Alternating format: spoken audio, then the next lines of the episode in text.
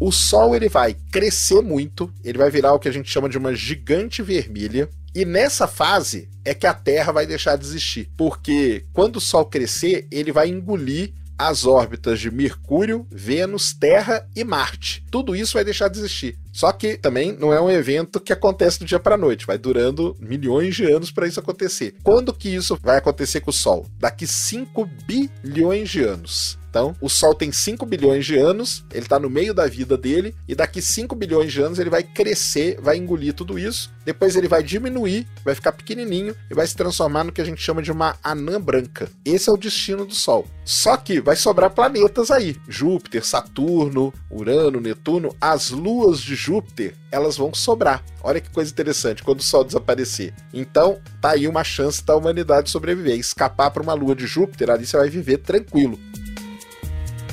Olá pessoal, eu sou Ivan Mizanzuki, esse é Conversas Paralelas e o meu convidado de hoje é um especialista nas ciências da Terra e do espaço. Ele é doutor em Geociências pela Unicamp, onde também dá aulas, mas também é fundador do blog e do canal do YouTube Space Today, hoje com quase um milhão de inscritos. É através destes que divulga e debate temas das áreas de astronomia, astrofísica, astronáutica e afins, sempre com base nas últimas pesquisas científicas. Recentemente ele achou um novo modo de promover conhecimento e provar que a ciência pode ser divertida com o podcast Ciência Sem Fim, em parceria com os estúdios Flow. Sérgio Sacani, seja bem-vindo ao Conversas Paralelas. Muito obrigado aí pelo convite. Imagina, eu que agradeço, Sérgio, por estar por aqui. E sabe que a minha primeira faculdade foi física, né? Eu durei um semestre. meio, meio que normal, né? Meio que normal na física. A minha foi geofísica. Eu consegui durar aí até o final, mas muitos meus amigos pararam no primeiro feriado que a gente brinca. o que, que, é a geofísica? O que, que, a gente vai estudar se entrar num curso assim? Então, geofísica, a ideia dela é aplicar métodos físicos, gravimetria, magnetometria, eletromagnetismo, para tentar entender o funcionamento do planeta Terra, do interior do planeta, do núcleo, como que é o núcleo, como que ele é formado, quais os elementos, qual que é a dinâmica do planeta, tudo isso, decaimento radioativo, camadas da Terra. Então, assim, a diferença básica entre a geologia e a geofísica é que a geologia, ela normalmente ela estuda o que está aflorando na superfície e a geofísica ela olha lá para o interior da Terra. Então a gente tem muita física, tem muito cálculo e tem muita geologia também para a gente poder juntar tudo isso e tentar entender o planeta. Você sabe que eu lembro muito de ver aquelas aulas né, na, em geografia, no ensino médio principalmente, e daí com aquele, sei lá, gráfico da Terra cortada, né, com uma laranja e mostrando tudo dentro. Mas eu aprendi mesmo sobre o núcleo da Terra vendo aquele filme O Núcleo. Né, Exatamente. Que, eu tenho certeza que você deve gostar muito daquele filme, né? Com a precisão científica gigantesca. É. Mas eu gosto daquele filme porque ele é um dos poucos filmes onde um geofísico é protagonista. então é muito bom, entendeu? não, não, olhando por esse lado faz todo sentido. Sérgio, a gente vai ter aqui, a gente vai hoje trabalhar um pouquinho né, na nossa conversa com a ideia de imaginar cenários apocalípticos, não muito longe do que já estamos vivendo, né? De Exatamente. Forma. Mas eu gosto sempre de dizer que nesse programa que a gente tenta imaginar um EC, né? O que poderia acontecer se acontecesse alguma coisa, a gente tem três regrinhas básicas, que a primeira é fatos são importantes, a segunda segunda, aqui, mais importante do que fatos é a imaginação. E a terceira, e mais importante do que tudo isso, é se divertir e cometer erros, tá? Então a gente vai cometer erros com base científica. Então é só isso que eu espero de você, tá bom? Nesse ponto, então, eu acho que seria muito interessante para a gente saber se preparar, né? Quais são os desastres naturais que podem acontecer mais provavelmente aqui no Brasil? não, não tô nem falando assim de eleição de presidente, né? Queimada de Amazônia, falta de água, essas coisas que a gente já está vivenciando. Mas assim, daqueles assim cinematográficos de terremoto, tsunami, né? Furacão. Eu digo isso porque volta e meia eu penso, pô, seria bacana mudar pra praia, sabe? Só que daí eu lembro de todas as previsões que o nível do mar vai subir, que tudo, todo mundo que mora na beira-mar, aquelas casas não vai adiantar mais nada. Então daí eu já fico com medo de planejar o meu futuro no litoral. É, então eu já queria ter uma noção mais ou menos do que que, que você acha que. Qual seria o fenômeno natural que rapidamente acabaria com o Brasil, que teria a possibilidade de acontecer aqui? Na verdade mesmo, tem vários desses fenômenos aí que já acontecem, né? E que são pouco até divulgados, né? Por exemplo, furacão, a gente teve um alguns anos atrás, né? O Catarina, que ficou famoso até, foi no litoral de Santa Catarina, no litoral do Paraná ali, só que ele ficou no mar, né? Furacão, ele tem uma característica importante que ele fica no mar. Quando ele chega na terra, ele acaba diminuindo a intensidade e tudo mais. Tornado é uma coisa que pouca gente sabe, mas o Brasil tem tornado, e bastante até. Tem uma faixa que vai aí do oeste de Santa Catarina até aqui o interior de São Paulo que tem muito tornado durante o ano, muito mesmo. Só que quando a gente vê isso sendo divulgado, a gente vê como vendaval. Só que na hora que você olha a imagem, que você vê um poste todo retorcido, você fala, cara, isso aí não pode ter sido um vendaval. Então vamos dizer assim, esses fenômenos climáticos, né, atmosféricos, infelizmente não é tanta ficção assim, entendeu? A gente teve aí recentemente as tempestades de areia no interior de São Paulo, que aquilo ali é cena de filme, né? Parecia o começo até do Interestelar, né, que é aquela tempestade de areia gigante. Vulcão, por exemplo, o Brasil já teve muito vulcão, muito vulcão. Aliás, um dos maiores vulcões que já teve no mundo fica no Brasil, só que ele é extinto, fica na Amazônia, no sul de Minas você tem vulcão também e tudo mais. E terremoto é uma coisa que a gente tem também, só que é muito pequenininho, mas também tem. Agora, viajando, né? Então isso é o que a gente tem de, de realidade. De potencial, né? Essas são as armas que tem no arsenal aqui dentro. Exatamente. Agora sim, tsunami, né? Vamos pegar tsunami. O Brasil ele fica meio protegido de tsunami porque nós estamos muito longe de possíveis locais que geram tsunami. Então, se alguma coisa chegar aqui, não vai ser tão grande assim. Mas se tivesse um tsunami e tal, e como boa parte da população brasileira mora no litoral, grandes cidades, você pega ali o Nordeste inteiro, Rio de Janeiro, Salvador, e vem descendo, é Vitória, Rio de Janeiro, litoral de São Paulo, litoral de Santa Catarina, Paraná, teria um impacto gigantesco. Então, um tsunami assim, ele seria bem devastador no Brasil. Me corrija se eu estiver errado, mas o tsunami, ele é o resultado de um terremoto que ocorre no oceano e a gente vê o movimento das águas dele vindo para cá, né? Na verdade, o tsunami ele pode ser várias coisas. Por exemplo, nós estamos acompanhando a erupção do vulcão Cumbre Vieja lá em La Palma. Foi o pessoal até falou: ah, vai ter tsunami no Brasil. Ali não seria um terremoto, ali seria a ilha caindo no mar. Então, se uma ilha inteira ou uma parte dela cai no mar, aquilo ali gera um tsunami. Você pode ter um terremoto acontecendo no mar, gera um tsunami, e você pode ter deslocamento de placas tectônicas também, uma caindo com relação à outra, e isso também gera tsunamis. Então, são tsunamis que são ondas gigantes de diferentes graus, de diferentes intensidades, tem toda uma ciência até que só estuda tsunami, né? Porque é um negócio que em determinados locais do mundo é muito comum. Por exemplo, você pega ali na Indonésia, Ali tem muito tsunami, porque tem muito vulcão, tem muito terremoto, tem ilha que desaparece, tem ilha que se forma. Então, esse desaparecimento de ilha, o Krakatoa, que é famoso, ele está no neto dele. Você teve o Krakatoa, você teve o filho do Krakatoa e agora você tem o neto do Krakatoa. É uma montanha que ela vai crescendo, um vulcão. Quando ela entra em erupção muito explosiva, ela desaba inteira. Aquilo ali gera um tsunami para aquela região.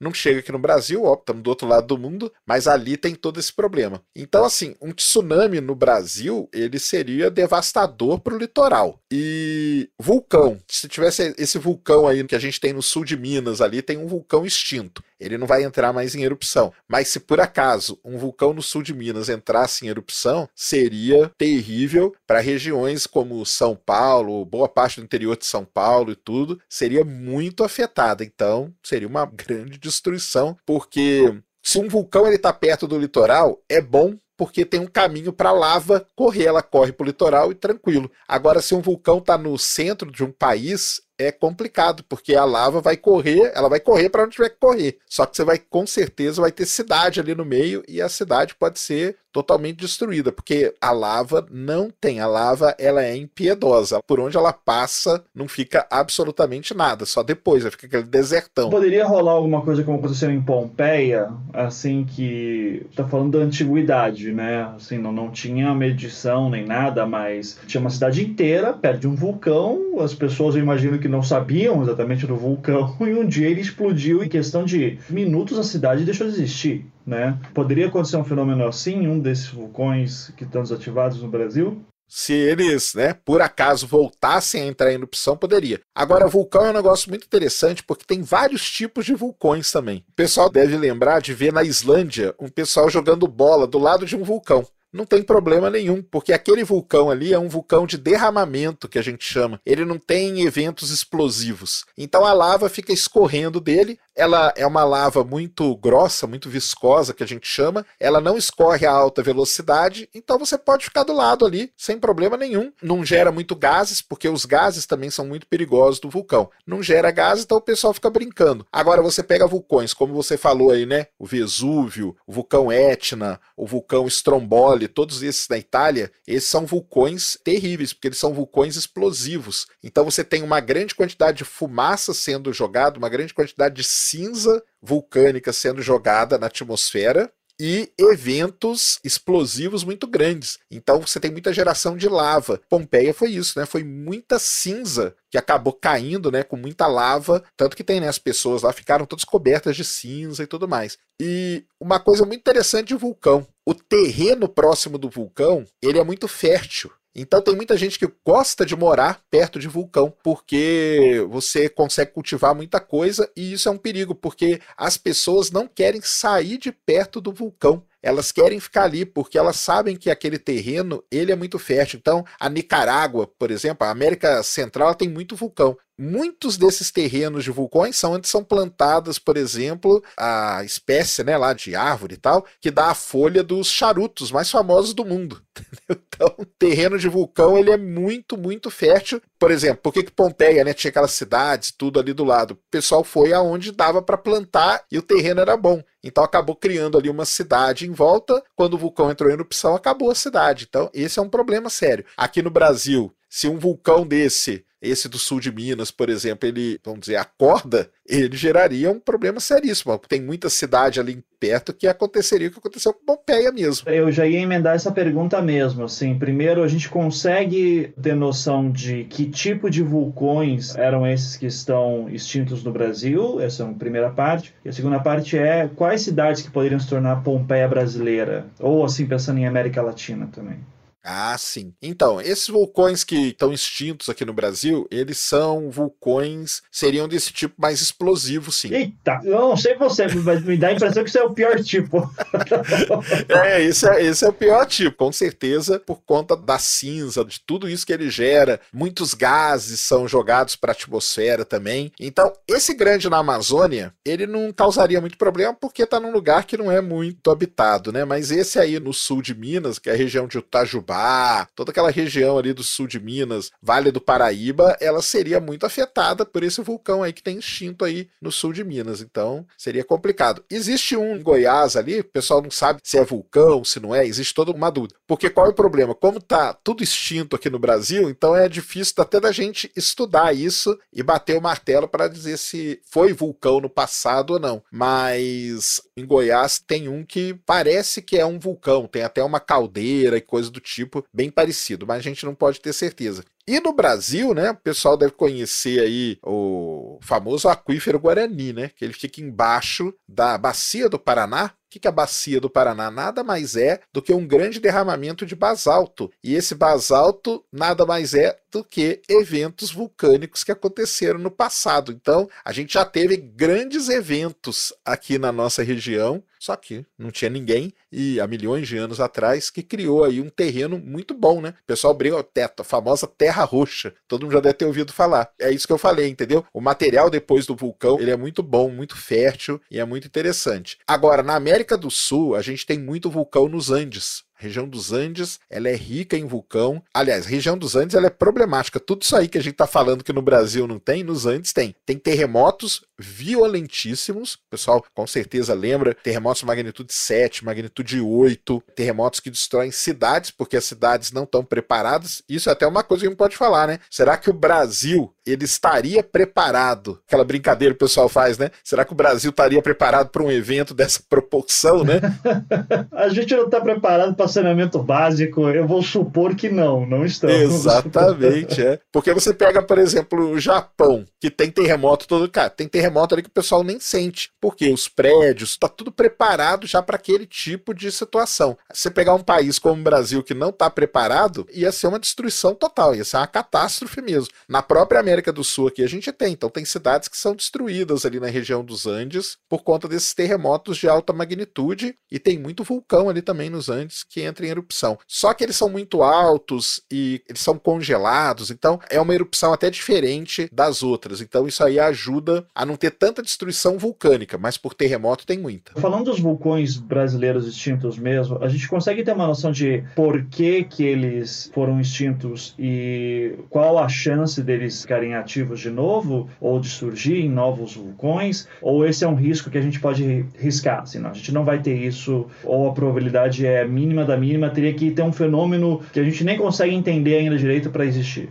É, exatamente. Começando aí do final, né? A chance de ter um grande vulcão hoje ativo no Brasil. Essa chance não existe. O Brasil, cara, assim, ele é um país privilegiado desse ponto de vista, porque a gente está no meio de uma placa tectônica. A placa tectônica, a junção das placas é onde você tem vulcão e terremoto. É onde as placas se juntam. Lógico que tem alguns que ficam no meio de placas, tipo Havaí e tal, mas são situações assim muito específicas que acontece isso. Mas o Brasil, ele tá no meio de uma grande placa, que é a placa da América do Sul, que uma borda dela é lá no meio do Oceano Atlântico e a outra borda dela é nos Andes. Então nós estamos bem no meio da placa. Isso faz com que a gente tenha uma situação assim privilegiada mesmo com relação a vulcão e a terremoto. Então não tem chance nenhuma. Por que, que um vulcão ele é extinto? Então, o que, que alimenta o vulcão é uma o que a gente chama de câmara magmática. É um bolsão, vamos dizer assim, de magma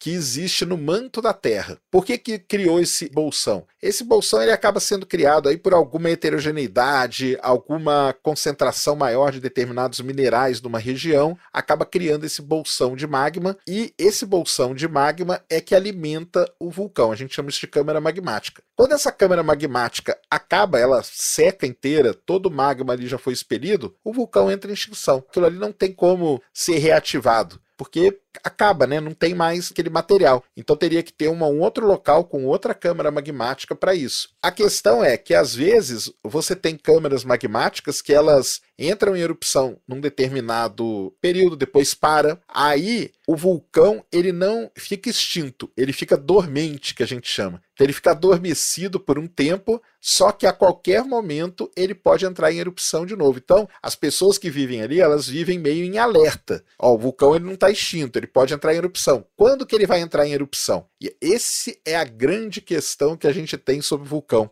É tentar prever quando que vai ter uma grande erupção. E isso é muito complicado. Hoje a gente tem métodos aí, os pequenos terremotos que acontecem perto do vulcão, com vários sensores que você coloca, eles vão indicando como se a lava estivesse movimentando dentro da montanha, dentro do vulcão ali. E você consegue ter uma ideia que está chegando perto a hora da grande erupção dele. Só que você não consegue ter certeza. Mas aí você já tem tempo para tomar algumas medidas, tirar o pessoal de perto e tudo mais. Mas um vulcão, uma vez que ele está extinto, que essa câmara magmática secou, você não tem mais chance dele ser reativado. Mas e se cai um meteoro de certa proporção numa região ali perto? Isso aí pode criar um abalo grande o suficiente para que o magma saia e use as estruturas do vulcão extinto já?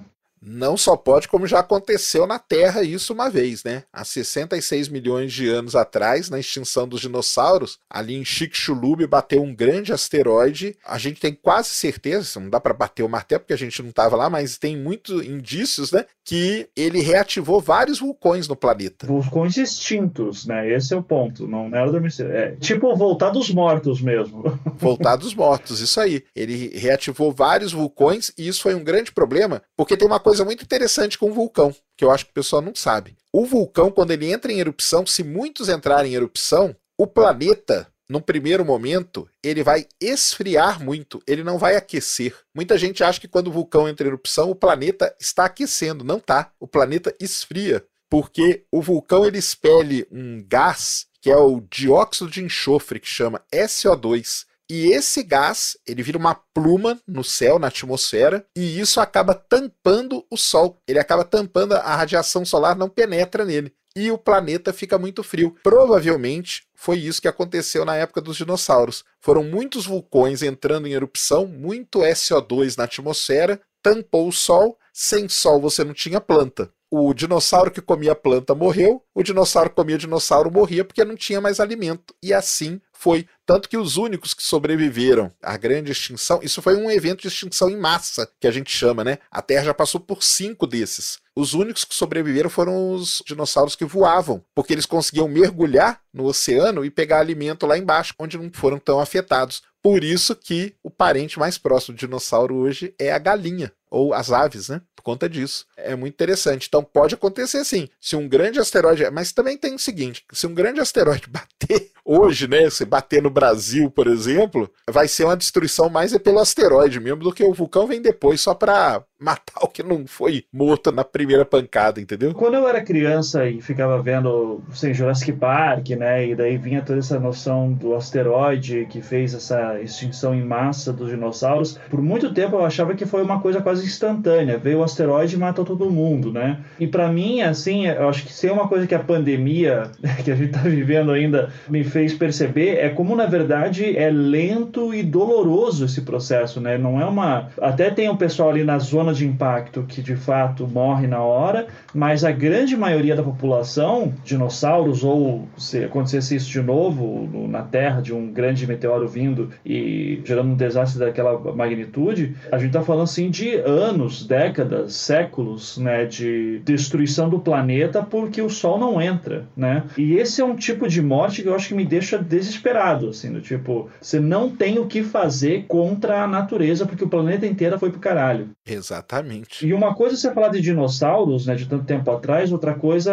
é você pensar na gente, né, como é a tal de ter a consciência de que tudo isso está acontecendo conosco, né? Sabe, ter noção do sofrimento, acho que torna isso muito pior. E daí eu acho que posso te jogar nesse cenário apocalíptico, né? Temos aqui um vem um meteoro grande, talvez não tão grande como os dos dinossauros assim para ser um, mas vai fazer um bom estrago já. Ou não, quer saber? Vai ser o, o mesmo meteoro dos dinossauros. A gente não tem que fazer, não tem Bruce Willis, não tem impacto profundo e acontece isso. A gente conseguiria sobreviver com a tecnologia que temos hoje ou o desenvolvimento de novas tecnologias? Muito legal isso aí, cara. Hoje, a área que talvez receba mais verba em relação a coisa de espaço é uma área chamada de defesa planetária, tá? Que ela diz o quê? Exatamente a pergunta que eles fazem é essa que você fez. E se vier algo que vai destruir o planeta, tem como a gente sobreviver? A resposta imediata é não tem. Hoje nós não temos tecnologia nenhuma que faria a gente sobreviver a um impacto, vamos dizer, desse tamanho aí, né? Porque o asteroide, a gente classifica ele como destruição local, continental ou global. Esse de destruição global não tem o que fazer. Não tem o que fazer. A gente não tem tecnologia para destruir o asteroide antes, como no Armagedon entendeu? Não tem, a gente não tem essa tecnologia ainda. E a gente não tem tecnologia aqui na Terra para sobreviver a isso. Poderia sobreviver? É, o lance é, não iria ser uma extinção de 100%. Lá na época dos dinossauros, só para a gente pegar como parâmetro, foi 75% da vida na Terra foi extinta. Então, hoje, se caísse um asteroide desse, eu acho que rolaria por aí, uns 90%. Talvez algum, um ou outro, conseguiria sobreviver em algum abrigo muito profundo, alguma coisa dessas. Até poderia, mas a resposta assim direta é não tem. Tanto que provavelmente o pessoal não vai saber, são feitas simulações sobre isso. Então, a NASA, a Agência Espacial Norte-Americana, e a ESA, que é a Agência Espacial Europeia, elas pegam uma semana no ano, elas escolhem e elas fazem uma simulação de que a Terra vai ser atingida por um grande asteroide. E aí eles rolam vários protocolos do que tem que fazer. E a resposta dos últimos todos esses anos que foi feito é que não tem o que fazer. Conclusão é essa. Infelizmente, a gente não tem. Para esse de destruição global. Aí tem os outros aí você teria como dar uma, né, tirar o pessoal e tal. Então tem destruição continental e destruição local. Agora uma coisa interessante, né? Esse de destruição global, podem ficar tranquilo para os próximos 100 anos a chance é zero de acontecer. Ah, não sei. Volte e meia eu ouço assim que tipo, ah, um meteoro gigantesco passou perto da Terra e ninguém percebeu. Eu não sei não, viu? é, perto e o gigantesco é complicado, né? Para assustar eles falam assim, um meteoro do tamanho do Empire State passou pela Terra, entendeu? Ou passou perto. Só que o perto são 20 milhões de quilômetros, né? E coisas do tipo. Mas tudo bem, um meteoro desse tamanho, um asteroide desse tamanho, se ele bate na Terra realmente, você teria uma destruição local. Então você destruiria uma cidade. Rio de Janeiro, São Paulo, Curitiba, Salvador. Você não destrói o planeta, nem o continente, mas você mata, isso aí que é o negócio, instantaneamente milhões de pessoas é uma bomba atômica. Não é uma bomba atômica, né? É o poder de várias bombas atômicas caindo ao mesmo tempo numa cidade. Então você mata milhões de pessoas ao mesmo É uma destruição, é uma catástrofe. Não tem impacto global, mas tem um impacto gigantesco, né? Então é um problema. Eles estudam, a gente monitora, a gente não, né? Os astrônomos monitoram o céu tentando mapear a maior quantidade de asteroides possível, porque mapeando o asteroide você consegue calcular a órbita dele e calculando a órbita dele você consegue prever se um dia ele tem chance ou não, ou qual seria, né? Qual seria a chance daquele asteroide bater na Terra? E aí tudo isso é revisado todo ano, toda hora. Então agora nós estamos conversando aqui, tem vários observatórios no mundo que são dedicados a monitorar os asteroides para ver se encontra algum que tenha chance de colidir com a Terra e dependendo do tamanho vai ser uma catástrofe local, continental ou global. Você falou em questão de 100 anos, a gente não tem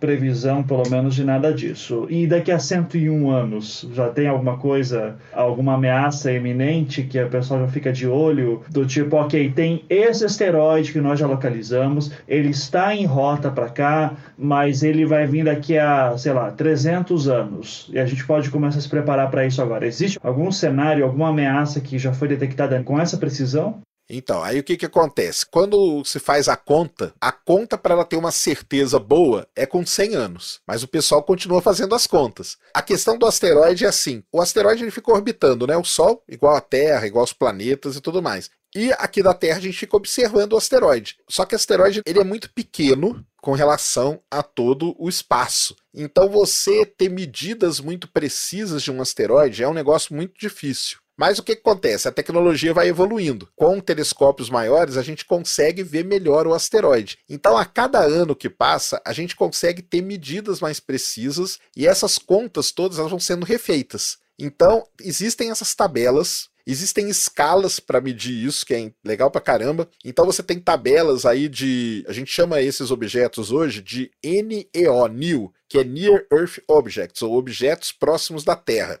Esse próximo é na escala astronômica. Tá? Então, não é que ele é próximo que ele vai passar raspando. Ele passa alguns milhões de quilômetros. Mas o que, que acontece? Pode ter alguma alteração na órbita dele e ele entrar em rota de colisão com a Terra. Por isso que eles são monitorados para a gente não ter esse problema. Então, assim, a conta com precisão ela é feita até 100 anos. Aí, a partir de 100 anos, a precisão começa a diminuir. Então, você tem asteroides, um famoso, vou pegar um famoso aqui, é o tal do Apophis. O Apophis ele foi descoberto e era certeza que ele ia bater na Terra em 2029. Certeza absoluta. Aí o pessoal começou a observar ele melhor e tal. Falaram: não, agora 2029 ele não bate mais. Ele vai bater em 2038. Continuaram observando tal. Não, não vai bater mais. Agora ele vai bater em 2080 e tal. Hoje, atualmente, o Apophis já é tão bem estudado que ele já foi tirado da lista de ameaça. A chance dele bater na Terra é zero. Então, é isso que eu falei, né? Os asteroides vão sendo estudados e tudo mais para isso.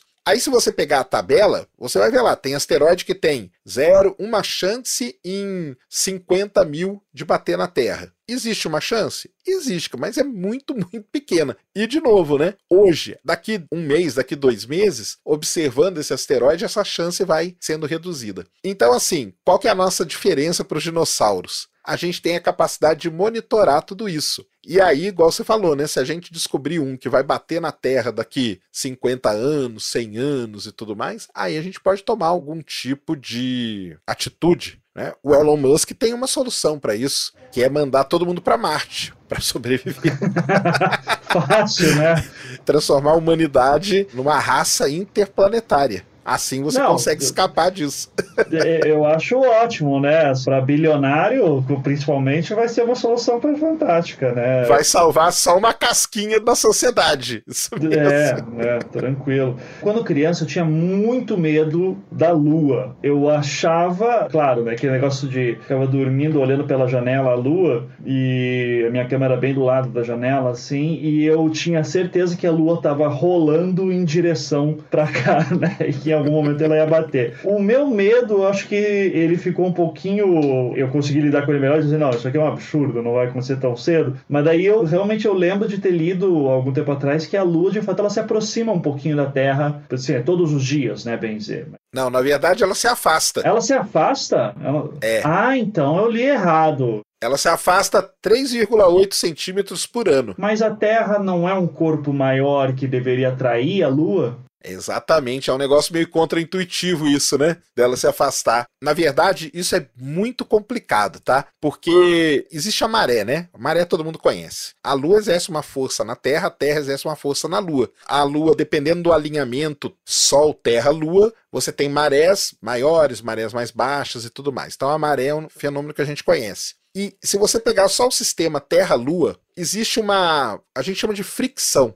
tá? Uma força entre os dois objetos. E do mesmo jeito que a Lua gera maré na Terra, a Terra gera maré na Lua também. Quando você combina todas essas forças, aí o pessoal faz a conta para isso, tá? Você combina todas essas forças, força de fricção e tudo mais, e você chega na conclusão que na verdade a Lua se afasta da Terra 3,8 centímetros por ano. Então isso aí é calculado para chegar nisso. Há milhões de anos atrás, a Lua estava mais próxima da Terra. E daqui milhões de anos, a Lua vai estar tá mais distante. Vai sumir, vai sair da órbita da Terra um dia. Tinha uma época da minha vida que eu lia muita ficção científica, por isso que eu vou fazer física, né? Deu tão certo que hoje eu estou fazendo podcast. Mas eu lembro de que me fascinava muito imaginar esses eventos que vão acontecer daqui milhões de anos. E eu acho que um era, na minha época, era eu pensava que a Lua estava se aproximando, né? Então agora não, a Lua se afastar, a Lua sumir. E eu acho que a extinção do Sol era outra coisa que me fascinava. Daí eu gostava de imaginar assim que em algum momento o Sol, eu não sei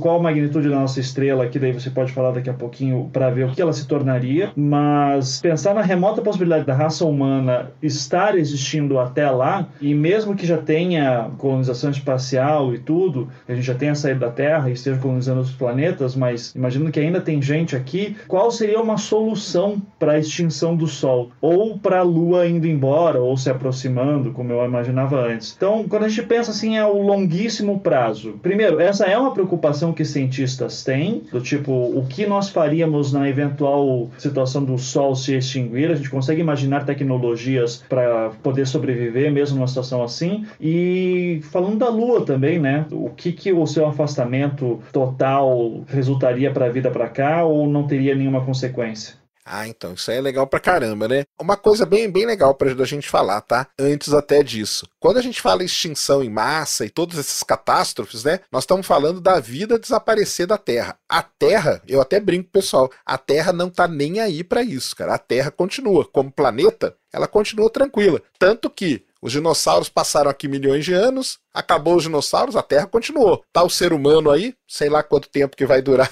essa raça, né?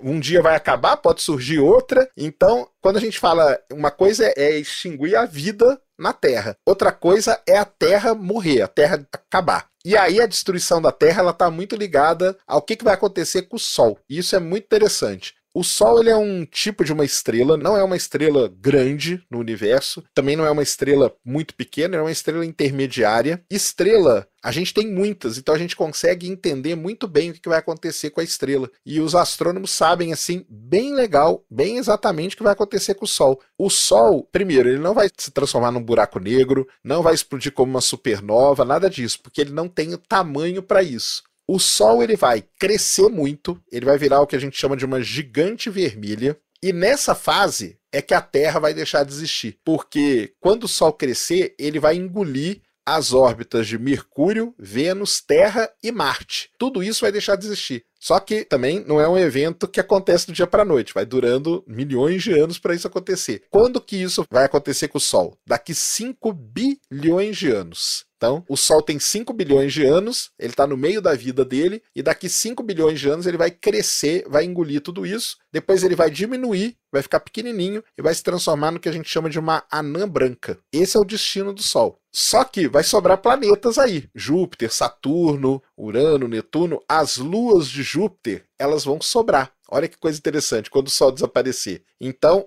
tá aí uma chance da humanidade sobreviver. Escapar para uma lua de Júpiter, ali você vai viver tranquilo. Aliás, uma das luas de Júpiter vai estar até no que a gente chama de zona habitável do Sol, quando o Sol ficar desse tamanho, que é um negócio muito legal também. Não é Europa, né? É a Europa mesmo. Estou só esperando a Europa derreter e todos os Isso. bichos debaixo dela saírem e dominar o universo. Né? Exatamente.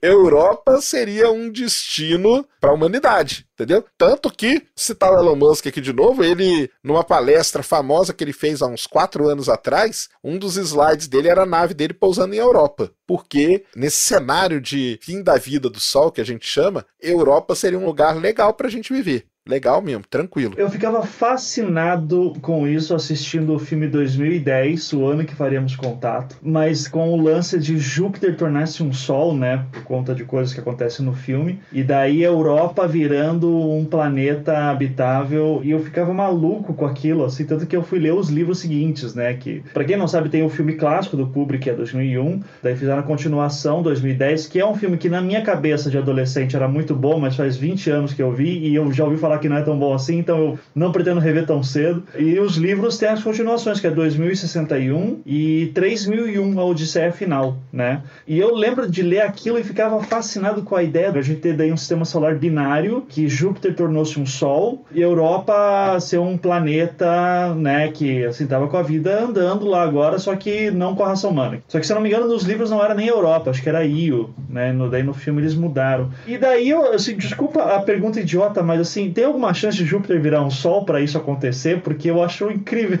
a ideia. Seria maravilhoso, assim, mas eu não sei. Não tem. Júpiter não tem como virar Sol, porque o que caracteriza uma estrela é o processo de fusão. Mas ele não é um planeta gasoso, assim, não é alguém só acender um fósforo, assim. Ah, é isso que o pessoal fala, fogo. né? então, ele é boa parte dele é gás, mas Júpiter tem um núcleo de Júpiter é rochoso, entendeu? E provavelmente tem aí umas 10 vezes a massa da Terra. Só no meio de Júpiter ali. Então é que ele é uma. A formação do sistema solar foi uma rocha muito grande que acabou agregando muito gás. Então boa parte dele é gás mesmo, só que ele tem um núcleo ali. Então o núcleo dele ainda existe. E você não tem o processo de fusão nuclear, que é o que caracteriza uma estrela, na verdade. Para Júpiter virar uma estrela, ele teria que ter 80 vezes a massa que ele tem hoje. Aí o processo de fusão nuclear poderia iniciar em Júpiter e ele virar uma estrela. Então, assim, não tem como ele virar uma estrela. Eu fiz a pergunta de zoação, mas assim, agora eu tô realmente curioso. É possível um planeta virar uma estrela num processo de milhões, bilhões de anos? É, então, ele tem que crescer muito em massa, aí ele começa a crescer, igual Júpiter, né? Vamos pegar Júpiter. Ele começa a crescer a massa dele. Com 80 vezes a massa que ele tem hoje, você fazendo as contas de pressão, gravidade e tudo mais, o processo de fusão nuclear iniciaria dentro dele. Aí ele vira uma estrela, pequenininha, mas ia virar, entendeu? Mas como que um planeta ganha massa? Ah, aí que é o problema, né? Não tem, né? O planeta não tem esse processo. Isso. Não, não dá pra ir pra academia. Não tem. Mas fica aí pros roteiristas de ficção, ó. Como um planeta pode ganhar massa para virar uma estrela. É uma ideia, entendeu? Seria um asteroide, vai fazer um supino, né? Alguma coisa assim. Isso. É porque o pessoal fala que Júpiter é uma estrela que não deu certo, mas essa frase ela tá errada, tá? Na verdade, ele nunca nem teve o processo de formação dele, não tem nada a ver com o processo de formação de estrela, nem nada disso. Tanto que no sistema solar, assim, 99% da massa do sistema solar está no Sol. Então, Júpiter não é nada perto do Sol, se você pensar bem, em termos de massa. Que é o que importa para virar estrela é a massa, porque é ela que vai gerar o processo de fusão. Não tem como. Então, o Sol, a história dele é essa. A gente consegue delimitar ela bem. E a Lua, eu falei que a Lua vai desaparecer, vai uma hora. Mas se você fizer a conta, vai dar mais ou menos os 5 bilhões de anos. Então, nós nunca vamos ficar sem Lua. Ela pode ficar longe, mas nós vamos ter ela aqui, porque essas coisas vão se culminar sempre para esse número aí mágico aí, que é esses 5 bilhões de anos, entendeu? Existe alguém, seja escritor de ficção científica, seja cientista, que você tem conhecimento, claro, que consegue fazer um exercício muito absurdo de imaginar, partindo do princípio que a raça humana dura 5 bilhões de anos, que a gente não se mata, etc, etc, etc. Como estaria o nosso nível científico a ponto de poder impedir até que o Sol vire, que ele se expanda numa gigante vermelha, da criação de um Sol artificial? Existem estudos ou ideias que falam desse nível assim. Eu estou falando de uma coisa tão grande que eu não consigo nem encontrar palavras, entende? Mas assim, eu quero saber se eu consigo, tipo, cara, eu vou colocar ali uns três drones em volta do Sol e eles vão fazer um campo. Existe alguma coisa assim nesse sentido? Existe, existe um estudo até assim relativamente sério que é um negócio, não sei se já ouviu falar, chamado de esfera de Dyson, ou Dyson. Já ouvi o nome, mas assim não sei o que é. Eu usaria o Google. Um russo chamado Kardashev, ele criou uma classificação para civilizações. Então você tem civilização do tipo 0, tipo 1, um, tipo 2, tipo 3. O que caracteriza essas civilizações? É a maneira como ela consome energia. Porque para uma civilização existir, ela precisa consumir energia de alguma forma. Então, só para a gente colocar o ser humano. O ser humano não é nem tipo 1, entendeu? Seria tipo 0 ponto alguma coisa dentro da classificação desse cara, tá? Isso é a classificação que ele criou. Então, a tipo 1, você consegue consumir a energia do planeta de forma ótima. A tipo 2, você consegue consumir a da sua estrela. A do tipo 3, a energia da sua galáxia. A do tipo 4, a energia do universo. E por aí vai. Você vai viajando nisso aí. Como que você consumiria a energia do Sol? E aí você conseguiria impedir o Sol de crescer desse jeito? Através de um negócio que um físico criou chamado esfera de Dyson. Foi o Dyson, foi um físico lá na década de 60, ele criou isso aí, ele criou essa ideia. O que, que é isso? Você coloca placas em volta de uma estrela, como se fosse placa fotovoltaica, né, algo desse tipo. E essas placas elas sugam a energia da sua estrela e através de algum mecanismo você transfere a energia da estrela para o seu planeta. Então a gente consumiria a energia do Sol e a gente se transformaria numa civilização tipo 2, por exemplo, entendeu? Seria uma grande evolução até nessa escala aí. Você agora me lembrou da onde que eu vi esse termo, foi justamente em algum fenômeno astronômico. Você sabe dessa história melhor, mas foi teve um fenômeno recente que teve uma discussão que poderia ter sido isso de uma civilização. O que, que aconteceu exatamente? tem uma estrela ali em 2015 que ela teve um comportamento muito estranho. Ela perdeu brilho, muito brilho e muito rapidamente. E aí começaram a especular. Ela ficou conhecida como estrela de Teb porque foi uma astrônoma, a Tabitha Boyajian, que descobriu isso. Ela estava estudando essa estrela e descobriu essa queda de brilho da estrela. Ela perdeu mais de 20% do brilho dela em questão de semanas. Isso aí é uma coisa assim impressionante. E ninguém sabia o que, que aconteceu com a estrela. Então poderiam ser várias coisas. Uma delas poderia ser a tal da esfera de Dyson. Será que teria uma civilização vivendo ao redor dessa estrela e sugando a energia dela? Então, isso aí foi falado Aliás, é falado até hoje isso aí da esfera de Dyson ao redor da estrela de Teb. Mas é um negócio que veio à tona, todo mundo lembrou da esfera lá do Dyson que ele propôs isso. Então, teria como? Teria como. Ah, só construir essas placas ao redor do Sol. E não só teria como, tem o pessoal que viaja, né? Então tem o pessoal que já fez até estudos de como a gente faria isso. Então a gente transportaria essas placas primeiro para Mercúrio, transformaria Mercúrio tipo num depósito dessas placas e aí com naves robóticas a gente levaria essas placas até o Sol e ficaria ali colocando elas. Então tem todo um, um trabalho que já foi feito para como construir uma esfera de Dyson ao redor do Sol. A gente sugaria energia dele e aí o Sol acabaria não virando a tal da gigante vermelha. Tranquilo. Eu acho tudo isso fascinante demais, assim. Então, enfim, né? É um exercício de imaginação maravilhoso. só por curiosidade sobre essa estrela, qual que é a hipótese mais aceita porque ela perdeu o brilho tão rápido? Se o brilho voltou, foi só passageiro. Voltou. Então, só que aí ele volta e ela perde brilho de novo. E não é um negócio que é periódico, bonitinho, porque tem estrelas variáveis que a gente chama, que tipo, a cada dois dias ela perde o brilho e mais volta. Isso aí acontece, a gente tem várias dessas. E essa não. Então, às vezes demorava um mês, ela perdia, depois demorava dez dias, ela perdia. A hipótese mais aceita hoje é que tem uma nuvem, ela destruiu uma nuvem de cometas ao redor dela. Então, essa nuvem fica orbitando a estrela. Essa nuvem tem regiões muito densas. Quando essa região mais densa passa na frente da estrela, na nossa, vamos dizer, no nosso campo aqui de visão, aí ela apaga bastante ela não volta de uma vez, ela volta aos pouquinhos. E esses pouquinhos seria o fato dessa nuvem de cometas ter menor densidade e tudo mais. Então, o pessoal chegou nessa hipótese. A gente não sabe se é isso, tá? É só porque tem várias outras. Ela pode ter uma companheira que a gente não consegue ver e que tem uma órbita diferente. Aí tem várias explicações para ela. Uhum. Impressionante como uma coisa tão mágica, né, no sentido de maravilhamento, como uma nuvem de cometas pode se tornar uma coisa chata quando comparada com a ideia de uma esfera de Dyson, né? Então. Exatamente. Não era isso que eu queria, mas faz mais sentido. Isso. Isso é um negócio bem interessante que você lembrou, que ninguém nem lembrava da esfera de Dyson. E aí, essa astrônoma, Tabitha, ela foi até criticada por isso, porque no artigo que ela escreveu, ela citou todas as hipóteses, né? Podia ser um planeta, podia ser uma estrela, podia ser. Ela já falava nessa nuvem de cometa, nuvem de poeira, e ela colocou na última hipótese, ela colocou lá, pode ser uma esfera de Dyson. Aí o pessoal falou: ah lá, ela falando que né, tem uma civilização. Ela, primeiro, ela não falou hora nenhuma que tinha, entendeu? Ela falou: ó, pessoal, depois que a gente mostrar que nenhuma dessas outras aqui pode ser com certeza, pode sobrar essa última aqui, entendeu? Ela foi criticada na época que ela escreveu, isso aí num artigo, o pessoal, ah, como que cita isso num artigo científico? Cara, ela simplesmente colocou como uma hipótese. Tá ali, entendeu? Sim, sim.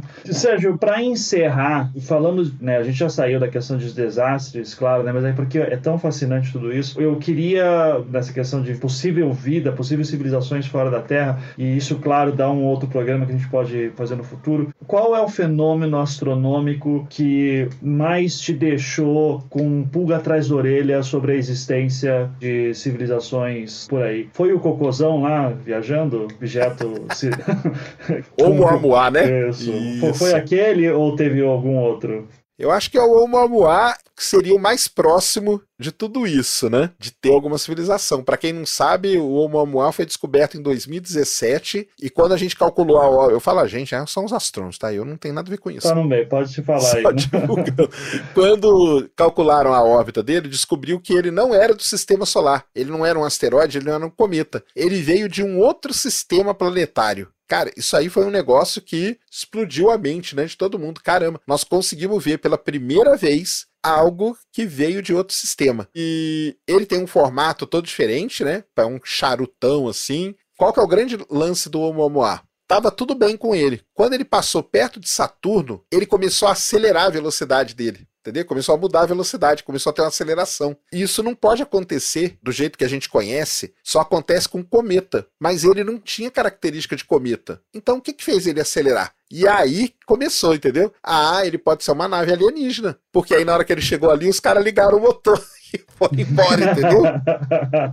E isso aí virou um negócio tão sério, tão sério, que o, um astrofísico de Harvard, e nem é um astrofísico qualquer, é o chefe do departamento de astrofísica, ele chama Avi Loeb, ele escreveu um livro chamado Extraterrestrial, a primeira evidência de uma civilização extraterrestre, falando do Oumuamua. Saiu pela Intrínseca, inclusive, recentemente.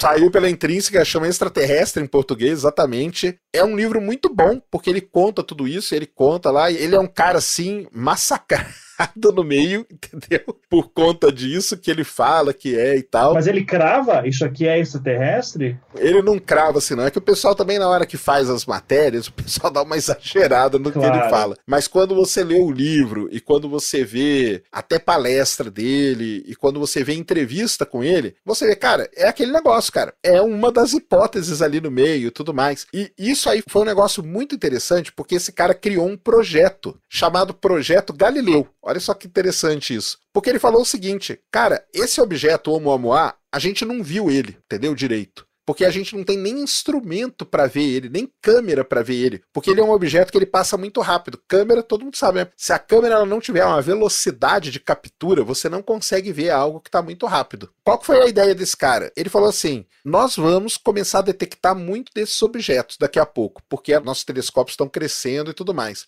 Por que, que a gente não foca em construir uma câmera muito poderosa, muito rápida, para conseguir ver esse objeto quando ele entrar no sistema solar? E aí, a gente mandar uma sonda para interceptar ele. Então ele criou esse projeto, chama Projeto Galileu. É muito legal. E é muito legal por quê? Porque no projeto ele fala o seguinte: esse projeto eu não quero saber de relato. Ou seja, a ah, minha tia viu um objeto luminoso no céu. Não é isso. Isso aí é legal que ele fala, é muito interessante. Aí ele falou o seguinte: meu projeto não é para revisar coisa antiga, tipo projeto Blue Book que teve nos Estados Unidos, entendeu? Coisa do tipo que o exército fazia investigação de alienígena. Não é para isso. Eu não vou analisar imagem nenhuma. Então não é para me mandar imagem. Meu projeto não é para isso. Meu projeto é eu identifico um objeto interestelar, faço imagem dele com essa câmera muito boa que eu quero construir. Na verdade, o projeto todo é para construir essa câmera e aviso para a Agência Espacial Europeia, porque a Agência Espacial Europeia ela tem o plano de colocar uma sonda num ponto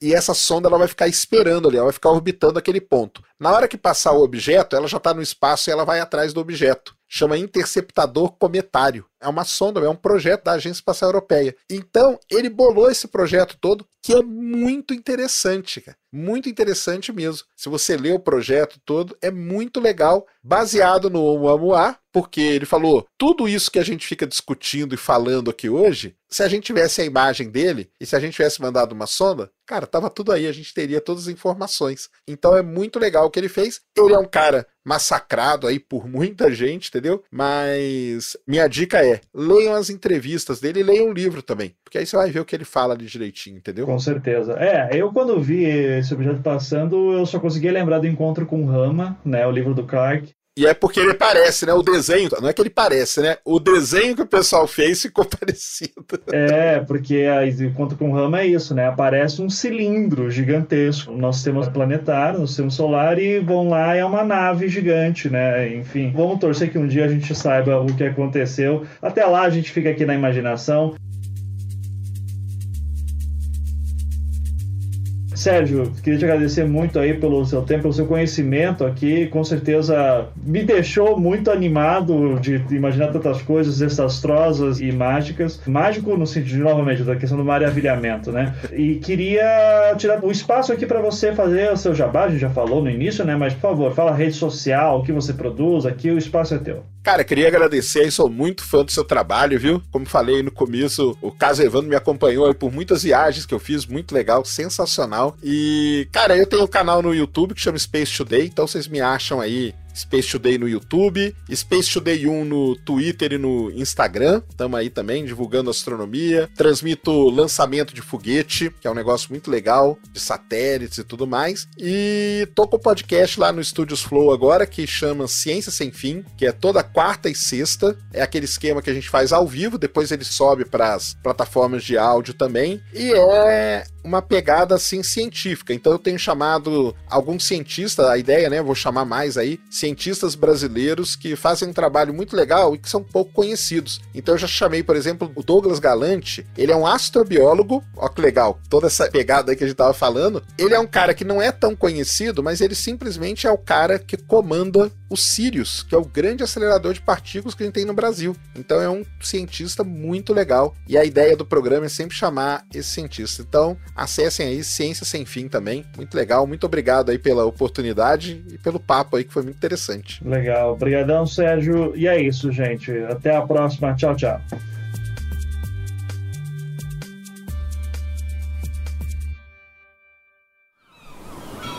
Este podcast foi editado pela Maremoto.